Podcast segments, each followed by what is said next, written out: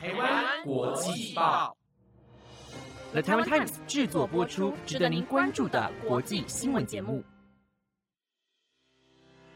欢迎收听台湾国际报，我是威婷，马上带大家关心今天一月十号的国际新闻重点。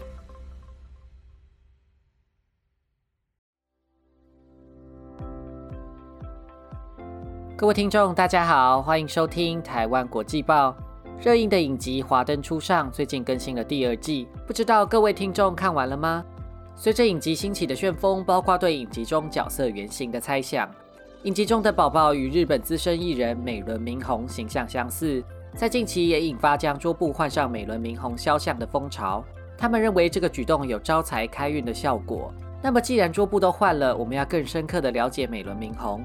美轮明宏年轻时以超越性别的美学装扮从事歌唱演艺工作，在民风保守的年代公开出柜，经历过低潮，最终仍以他真诚的性格跟歌唱才华赢得大众的肯定，成为日本偶像，活跃至今。他与文学巨擘三岛由纪夫的感情也为人称道。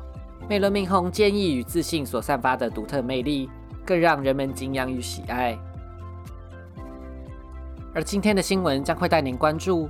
Google 和 Facebook 因为 Cookies 违规使用，遭到法国开罚。美英专家前往探勘有“末日冰川”之称的南极斯维兹冰川。公民实验室踢爆波兰对反对派人士使用飞马间谍程式，以及奈及利亚超过两百位平民遭到武装分子屠杀。更多的详细新闻内容将在节目中告诉您。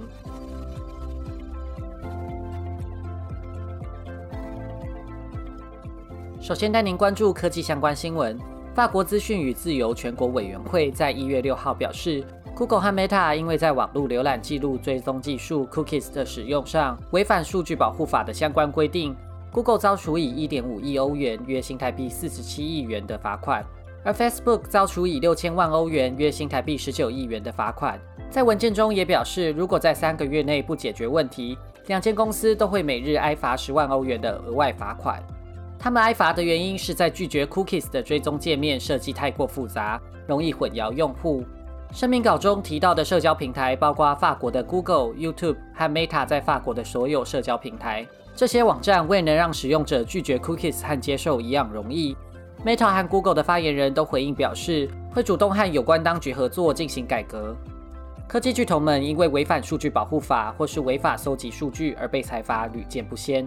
二零二零年十二月，Google 未经用户同意使用 Cookies，违反数据保护法而被法国裁罚一亿欧元。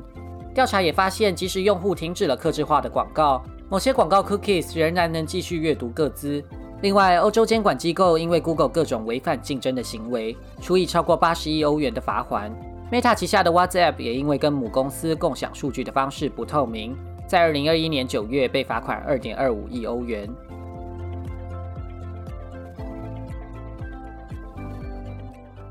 接着带您关注环境新闻。上礼拜四，三十二名科学家登上美国的科学研究船，前往南极西部探勘神秘的斯维兹冰川。斯维兹冰川是世界上最宽广的冰川，面积大约等于五个台湾。它距离多在南极东部的研究站很远，被称为是地球上最难抵达的地方。研究斯维兹冰川的目的是为了厘清全球暖化将会造成海平面上升的幅度与趋势。斯维兹冰川融化的方式和速度。对全球的海平面上升有重大的影响，因此被称为末日冰川。如果斯维兹冰川全部融化，预计将会使海平面在百年内上升六十五公分。上礼拜出发的探险队是英国和美国投注五千万美金研究计划的重要一环。出行探勘的瑞典海洋学家瓦林和他的团队将会派出无人船舰跟潜艇进入冰川的底部，观察海水造成的融冰和掏空情形。船舰上的科学家则会测量水温，观察冰棚上的裂缝，测量结冰的厚度，探勘海底和标签周遭群岛上的海豹。美联社采访瓦林，他指出斯维兹冰川原本结构就不稳定，斯维兹的冰棚不像是其他冰川的冰棚一样平滑完整，反而更像是把很多冰川挤在一起，形状较不规则，也充满裂缝。科学家最担心的现象是冰川有许多大裂缝，到时候冰川就会像破掉的玻璃一样。碎裂成数百个不同的冰块，并且加速融化。根据英国南极研究所的资料，斯维兹冰川目前每年排出五百亿吨的融冰进入大海，大约贡献了全球海平面上升的百分之四。而这个比例可能会快速的增加。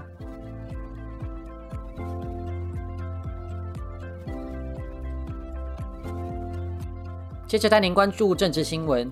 波兰政府先前被美联社和加拿大民间组织公民实验室踢爆，利用飞马恶意软体，在2019年国会大选时，植入反对派参议员布列萨的手机里进行监控。前天，被视为波兰实职领导人的执政党党魁卡钦斯基接受访谈承认，波兰政府确实拥有飞马的技术。他表示，如果波兰的情报体系没有这个工具，才是坏事。先前报道过，飞马是以色列公司 NSO 研发的。是用来提取手机资料的间谍软体。国际间新闻机构调查披露，飞马被滥用来当作压抑公民社会的武器。波兰除了反对派的参议员之外，与反对派相关的检察官、律师以及记者都被查出遭到飞马城市的监控。先前政府官员和执政党机要都回避或否认政府和飞马有任何的关联。就在上个月，卡钦斯基本人甚至表示根本不知道关于飞马软体的任何资讯。如今改变说辞，引发反对派的大力炮轰，要求国会组成调查委员会，并将这个事件称之为波兰的水门案。卡钦斯基虽然承认政府拥有飞马，但坚称没有影响2019年的选举，反指反对派输了不服气还要找借口。不过他却没有排除参议员布列萨有被调查的可能性，还说布列萨有涉入犯罪的嫌疑。布列萨声称他的手机在选举期间被害入多达三十三次。外泄给亲执政党的国有电视台被当作攻击他的把柄，他的指控被国际特赦组织查证确认为真。特赦组织在波兰的分部主任表示，这个发现虽然惊人，但不令人感到意外，为波兰政府的法治和人权状况感到忧虑。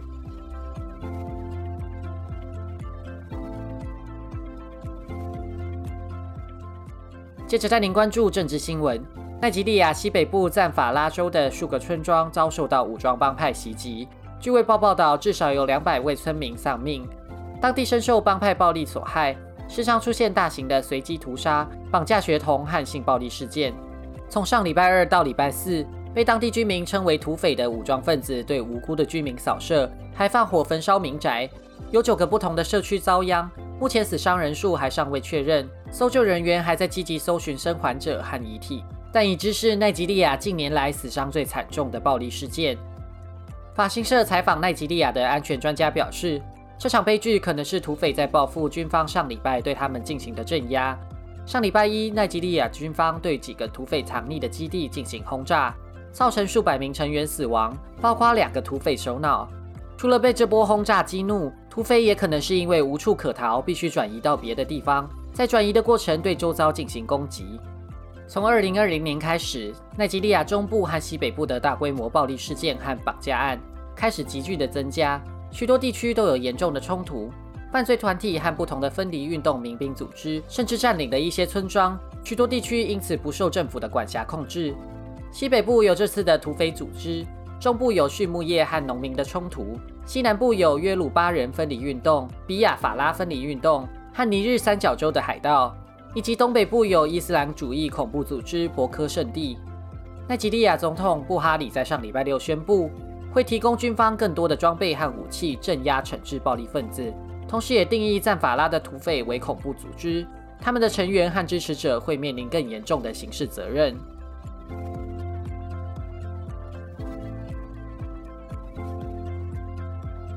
最后带您关注媒体新闻。这周，《纽约时报》花费五点五亿美元收购美国体育新闻网站《运动员》，这是《纽约时报》多角化经营的新措施。收购有望让纽时成为体育新闻的全球领导品牌。纽时执行长勒菲安表示，把《运动员》纳入旗下，将会让纽时的订户从八百万成长到一千万以上。《运动员》是在二零一六年新创的美国媒体，截至今年已经发展成有一百二十万订户的大型企业。利用深入贴近现场的体育报道，拉近球迷和球员之间的距离，被视为以订阅制发展媒体的成功案例。勒菲安指出，付费订阅是真的有市场，即使在许多选项是不用钱的数位媒体之下。运动员的并购提振投资者对订阅制媒体的信心。英国金融时报报道，新一代的数位新闻业者相信，使用者本来就应该付费取得优质内容。并且让撰稿的记者、编辑和读者像 KOL 跟粉丝一样建立关系。传播科技发展为新闻业带来巨大冲击，传统媒体面临数位转型，使投资者纷纷回避。在二零一四年到二零一六年，高度仰赖数位广告的新网络媒体，例如 BuzzFeed 跟 Vice，获得创投业者的青睐，股价高涨。但在社群平台抢下广告市场后，股价大跌，使投资者对于新闻业较为退却。这次纽时并购运动员，以及去年施普林格并购新创新闻网站 Axios，都是大手笔取得，反映出媒体巨头对于新数位媒体的乐观。不过整体而言，新闻业仍然是萎缩中的产业。数位媒体的投资流跟二零一五年相比也大不如前，就算是运动员这样成功的案例，也尚未脱离亏损的状态。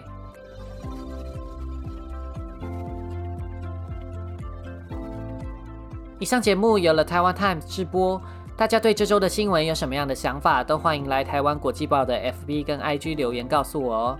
感谢您的收听，我是威婷，我们下次再见。